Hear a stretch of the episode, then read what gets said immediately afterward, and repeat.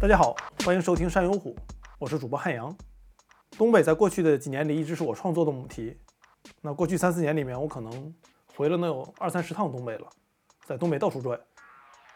可我探索过的地方和真正广袤的东北相比，其实还是挺微不足道的。不过即使如此，我在东北还是积累了不少想说的话。我上初中的时候读到过一篇文章，然后这个文章里说，古代人认为珊瑚是有智慧的生物。因为珊瑚会日复一日的思考，然后用几十年的时间才能长高一寸，所以珊瑚这个身体里吧，全是百千年里面想说而不得的言辞。那如果把珊瑚相互的敲击，那除了在美妙的音乐之外，你还能听到珊瑚之间轻声细语的交谈。如果有人能侥幸的听懂一点点，那这个听者就会成为这个世界上最有智慧的人。不过再大一些之后，我知道那个文章里面的故事应该是编的。呃，他可能有底子，但大部分内容还是他编的。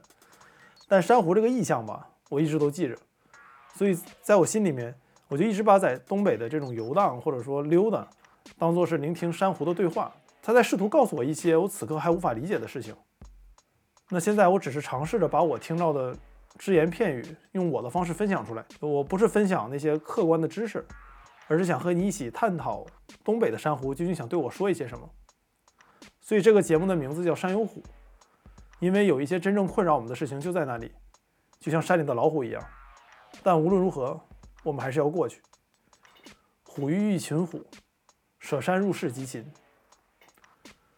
山有虎在未来将会按照季度的形式更新。第一季我的目标是十集，主要聊聊东北以及东北周边的辽代建筑还有佛教。在未来呢，山有虎也不光会只聊东北，还会聊一些别的话题。